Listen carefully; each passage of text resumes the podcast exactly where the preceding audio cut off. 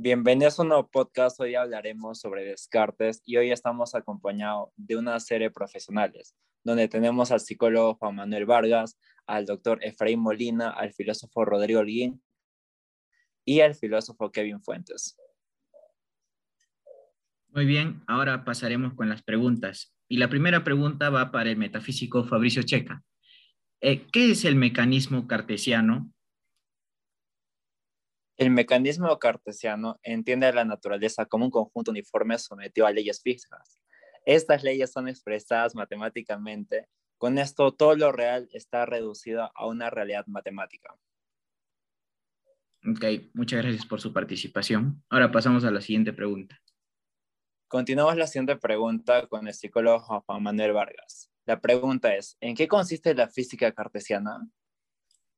Eh, la física cartesiana es el hecho de que la física emplee menos principios que las físicas anteriores para explicar los fenómenos y procesos materiales que demostraría su mayor certeza, de acuerdo al antiguo principio de economía de la naturaleza que el mismo Descartes presupone y que también presuponían los escolásticos y herméticos.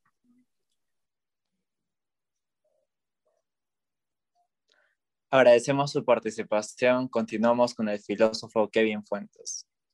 ¿Qué es el hombre máquina para Descartes? Para Descartes, el hombre es una máquina que piensa. ¿Acaso será este el fenómeno más revelante acerca de la artificialidad? Creer que la realidad no es algo dado, sino algo que, que hay que ir conquistando a fuerza del pensamiento de la razón. El hombre, para Descartes, de alguna manera tiene voluntad y alma.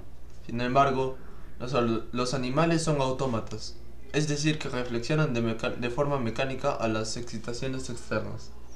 El automatismo es la característica de las máquinas que consiste en llevar a cabo una serie de operaciones sin más intervención humana que la construcción de la máquina y puesta en su funcionamiento. Gracias por su participación. Proseguimos con el doctor Efraín Molina. ¿Quién demuestra más ingenio, los animales o las personas?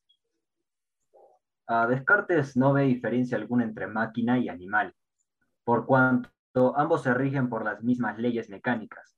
Estas leyes mecánicas niegan la idea de vacío y solo permiten comprender el movimiento por el impacto que un objeto produce sobre otro. Agradecemos su participación. Para culminar tenemos al filósofo Rodrigo Lin. Rodrigo Lin, cuéntanos un poco más acerca de la moral y la felicidad según Descartes. Bueno, abordemos primero esto desde la felicidad. Descartes no considera que la felicidad sea un bien, sino que es el placer que gozamos cuando alcanzamos el bien supremo, o mejor dicho, la satisfacción espiritual. Y ahora lo podemos abordar como la moral. La moral, Descartes la enuncia como máxima en calidad de pertrechos para vivir lo mejor que se pueda mientras se busca la mayor comprensión del mundo y de la vida.